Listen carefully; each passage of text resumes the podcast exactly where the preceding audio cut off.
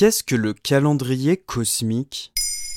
Merci d'avoir posé la question. Au moment où cet épisode est diffusé pour la première fois, nous sommes le vendredi 1er janvier 2021, une date qui correspond au calendrier grégorien adopté en 1582. Ce calendrier est venu remplacer le calendrier julien qui doit son nom à Jules César et qui était basé sur le cycle solaire. Si l'on n'avait rien changé, au bout de quelques millénaires, Noël par exemple aurait été fêté au printemps.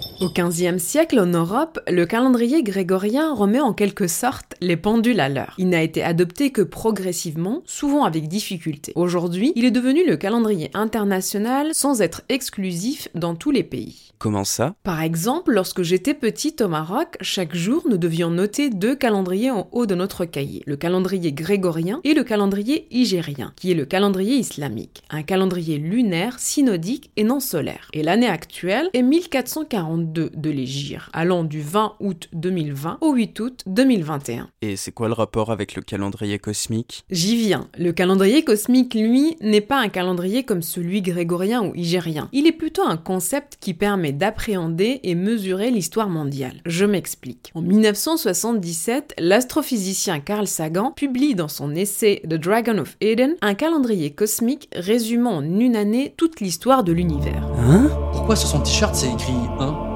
Je suis la première année. Votre point de départ. Votre guide.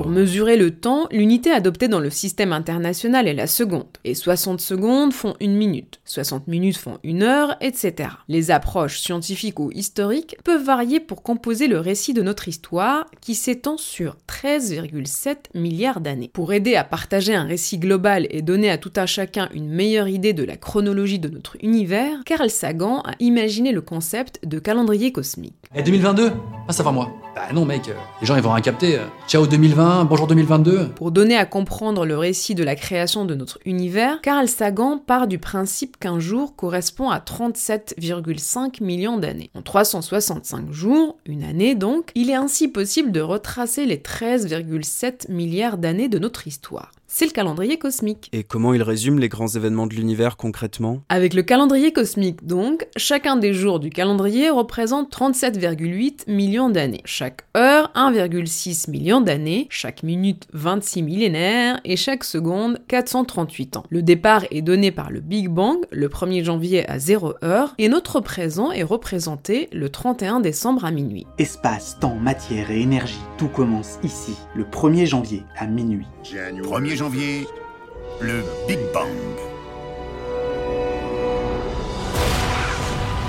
Après le Big Bang au 1er janvier, le système solaire ne se forme que le 9 septembre, la Terre le 14 septembre, les dinosaures apparaissent à Noël, puis disparaissent 5 jours plus tard, les premiers hommes modernes, les Homo sapiens, ne font leur apparition que dans les 5 dernières minutes, et l'intégralité de l'histoire écrite tient quant à elle dans les 10 dernières secondes du 31 décembre. Vertigineux, n'est-ce pas? C'est sûr qu'à cette échelle, l'homme devient tout petit. Les 13,7 milliards d'années que compte notre histoire est une durée vertigineuse, difficile à imaginer. L'astronomie, en nous nous attribuant aucune place privilégiée dans l'univers et en nous donnant l'idée de notre infime mesure dans l'espace et dans le temps, a le pouvoir de nous rendre modestes. Enfin, c'est l'idée. Voilà ce qu'est le calendrier cosmique. Maintenant, vous savez, un épisode écrit et réalisé par Zineb Souleimani. En moins de 3 minutes, nous répondons à votre question. Que voulez-vous savoir? Posez vos questions en commentaire sur les plateformes audio et sur le compte Twitter de Bababam.